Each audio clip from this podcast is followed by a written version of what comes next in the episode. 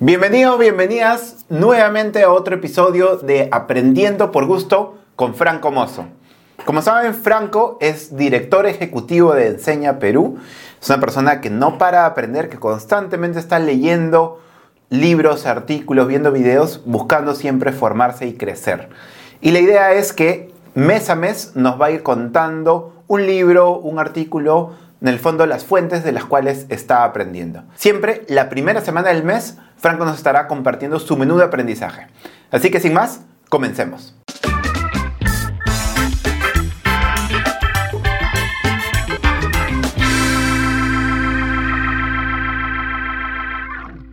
Hola Franco, ¿qué tal? ¿Cómo estás? ¿Qué tenemos para este mes? ¿Qué libro vemos hoy día? Hola Pepe, ¿cómo estás? Eh, bueno, eh, aparte de lo que estaba leyendo, se llama un libro, un libro que se llama Educación Global para Mejorar el Mundo, de Fernando Reimers. Mm. Fernando Reimers es un profesor de la Universidad de Harvard, de su Facultad de Educación, y también es latinoamericano. Él nació en Venezuela, si bien, este, digamos, y creció en Venezuela hasta cierta parte de su vida, luego estudió allá y de ahí se, se quedó, ¿no? Hizo su carrera por allá, pero siempre estaba en contacto con distintos sistemas educativos y él estudia eh, lo que llamamos cambio sistémico, que es como cómo, cómo se puede dar la transformación de un sistema educativo, que puede ser un país, puede ser una región, puede ser un agujel. Entonces me pareció, no sé, una lectura interesante que podía compartir hoy día. Perfecto, entonces repíteme el, el, nombre del libro para también ponerlo aquí en, en la pantalla se llama Educación Global para Mejorar el Mundo. Educación Global para Mejorar el Mundo. Dale. Cómo impulsar la ciudadanía global desde la escuela. Perfecto. Cómo impulsar la ciudadanía global desde la escuela de Fernando Reimers. Ya, entonces como siempre, como hacemos todos los meses, cuéntanos los puntos clave de este libro. ¿Cuáles son los mayores aprendizajes que te has llevado de este libro? ¿Qué nos cuenta este libro? A mí me ha gustado mucho porque es una perspectiva integral de transformación de la escuela o de un sistema educativo, ¿no? Muchas veces nuestro diálogo educativo está por partes, ¿no? Oye, ¿cómo fortalecemos la capacitación docente? Por un lado. ¿Cómo fortalecemos las habilidades socioemocionales? Por otro lado. Oye, la fragilidad o, o solidez institucional? Por otro lado. Entonces, lo que ha hecho Fernando Reimers, creo que es un aporte interesante, me gustó, es voy a tratar de organizar un poco la literatura de cómo se puede transformar un sistema educativo y voy a decir que se requiere pensar en cinco perspectivas al mismo tiempo. Entonces, cuando yo pienso en eso, digo, oye, esto le puede servir a un director de escuela, a una directora, a una persona que está al frente de una UGEL o de una región, para que sus planes, los planes concretos, las políticas públicas, las pueda eh, pensar desde estas cinco perspectivas. ¿Te parece si te cuento rápidamente en qué consiste cada una? Dale, vamos. Ya, son cinco. Cultural, psicológica, profesional, institucional y política. Entonces, la primera, eh, la perspectiva cultural desde la cual se puede pensar, es que la educación ocurre dentro de un contexto social bastante más amplio. Entonces, la pregunta clave acá es, oye, ¿cómo en tu comunidad se percibe o se implementa la educación al respecto de otros contextos, como las instituciones religiosas, familiares o comunales, ¿no? A veces se piensa la educación, sí, de manera situada, pero me pareció un, buen recordaris de, oye, y nosotros lo hemos vivido, ¿no? La educación, pero en un contexto de las costumbres religiosas, la educación, pero en un contexto de costumbres familiares, la educación en un contexto de costumbres comunales. ¿Cómo podemos encontrar esa relación entre educación y la cultura de un lugar? Segundo, la perspectiva psicológica. Eh, aquí es una invitación a traer la investigación del mundo, ¿no? Es qué sabemos sobre cómo aprenden los estudiantes en diferentes edades y circunstancias sobre temas como creatividad, habilidades socioemocionales, ciudadanía, ¿no? Entonces, creo que esa a mí me hacía pensar en, en distintos, distintas situaciones que están los estudiantes, ¿no? A ver, por ejemplo, voy a poner un solo ejemplo. Cuando piensas en los 260 millones de estudiantes que son migrantes, ¿verdad? Hoy día en el mundo hay 260 millones de estudiantes que son migrantes. Perdón, no sé si 260 o 160, pero eh, eh, luego podemos verlo. Eh, es un número bien, bien fuerte, ¿no? Y, y a, a, raíz de eso, desde hace ya varios años se desarrolló este campo de educación para refugiados, ¿no? Entonces, Cuando haces la intersección, la perspectiva psicológica te invita a que tú en tus planes incorpores la literatura científica de cómo desarrollas eh, estas habilidades importantes en contextos, por ejemplo, como habilidades socioemocionales, pero en contexto de niños que ya no están en sus países, ¿verdad? De manera forzada. La tercera perspectiva se llama la perspectiva profesional.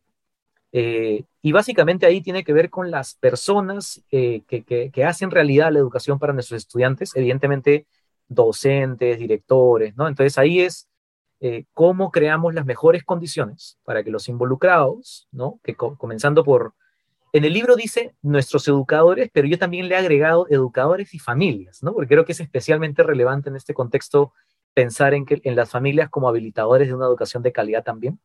¿Cómo hacemos que ese grupo en la cancha ¿no? tenga herramientas, habilidades y sobre todo, no, esto no está en el libro, pero yo lo he querido traer también, dinámicas aprendidas sobre cómo colaborar para poder sacar adelante esa educación. ¿no? Entonces, eso es la perspectiva profesional.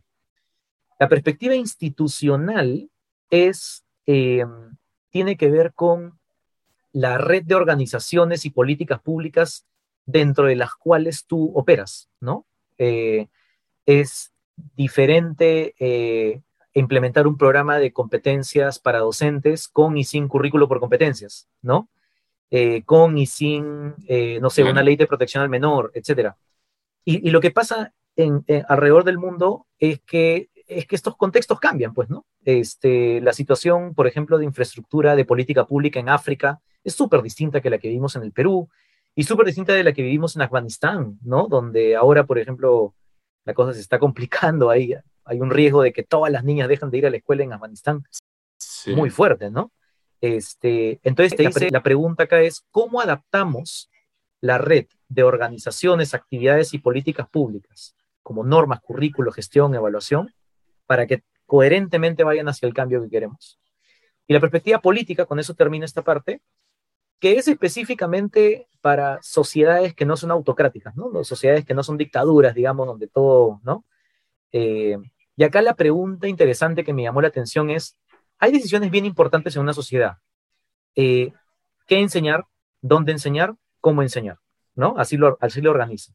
Entonces te dice, eh, la perspectiva política es cómo adaptamos o cómo mejoramos esos procesos de decisión o negociación sobre esas decisiones en países como el nuestro, en donde distintos grupos de personas tienen inclinaciones diferentes sobre estas preguntas.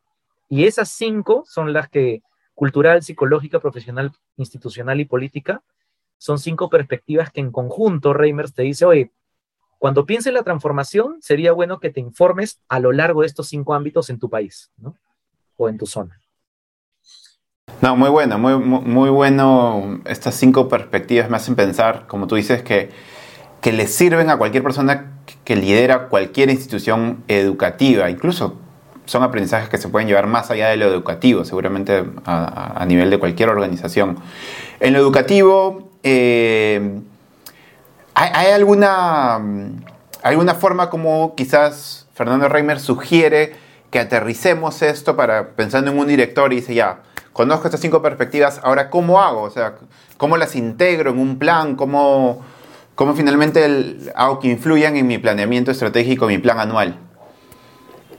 Em, creo que eh, la, fortaleza del, libro es que te hace eh, entender cada campo a profundidad. Entonces, por eso recomendaría que lo lean. Pero a tu pregunta, eh, yo lo que sugeriría, si, por ejemplo, si eres un director de colegio, es que estas cinco perspectivas te pueden ayudar a, primero, sentarte con tu comunidad educativa y hacer las preguntas, ¿no? Oye, ¿por qué no, por qué no nos sentamos con docentes, estudiantes, padres de familia y exploramos lo que es importante culturalmente en esta comunidad y lo que es importante profesionalmente en esta comunidad y el marco institucional que vivimos, ¿no? Entonces, creo que para empezar, eso puede organizarte para decir qué información quiero recoger para plantear, por ejemplo, mi plan del año, mi plan educativo institucional, ¿no? Las prioridades de estrategia. Eh, y segundo, también podría ser, quizás, que sea una ruta de trabajo, ¿no? Que alrededor de estas perspectivas tú puedas tener eh, algunos, algunos ítems de acción, algunas partes del plan que claramente sea, oye, estamos abordando la perspectiva cultural, ¿no?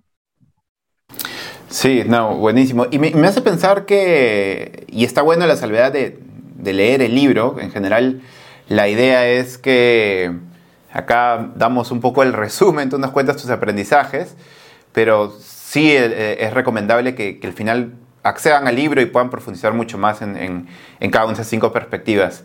Me ponía a pensar cuando hablabas de la comunidad educativa, me pongo a pensar en la voz de los estudiantes, y no sé si lo mencionan en el libro, pero ¿cómo podríamos incluso incluir al momento de analizar estas cinco perspectivas, incluir a los estudiantes, incluso haciendo proyectos para que ellos mismos eh, analicen cada una de esas perspectivas o participen al momento de elaborar las programaciones anuales, junto con docentes, junto con directivos?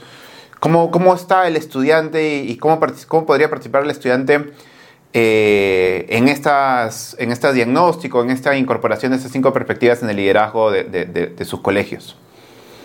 Creo que es fundamental. Eh, te pongo un pequeño ejemplo de algo que me, me, dio muchísima alegría porque creo que poco a poco estamos avanzando en el Perú en esto. Eh, un par de ejemplos, ¿ya? que creo que pueden ser relevantes. La semana pasada estaba eh, en un tiempo libre viendo el Facebook y me encuentro con un post de alguien que trabaja en el Consejo Nacional de Educación. Nosotros participamos en la mesa de desarrollo docente, entonces se reúnen mensualmente, trabajamos algún tema. Y no había tenido la oportunidad de ir a esta sesión, estaba esperando el acta o la grabación. Y veo la foto del, Zoom y, y esta persona que es parte del equipo ahí dice, oye, estamos teniendo la reunión sobre formación inicial de nuestros docentes pero en esta sesión estamos escuchando a seis estudiantes con liderazgo de la costa, de la sierra de la selva, y oía sus caras ahí de los expertos en educación del Consejo Nacional con los estudiantes. Y, diría qué potente cuando realmente escuchas a la persona que es el usuario finalmente de la educación, ¿no?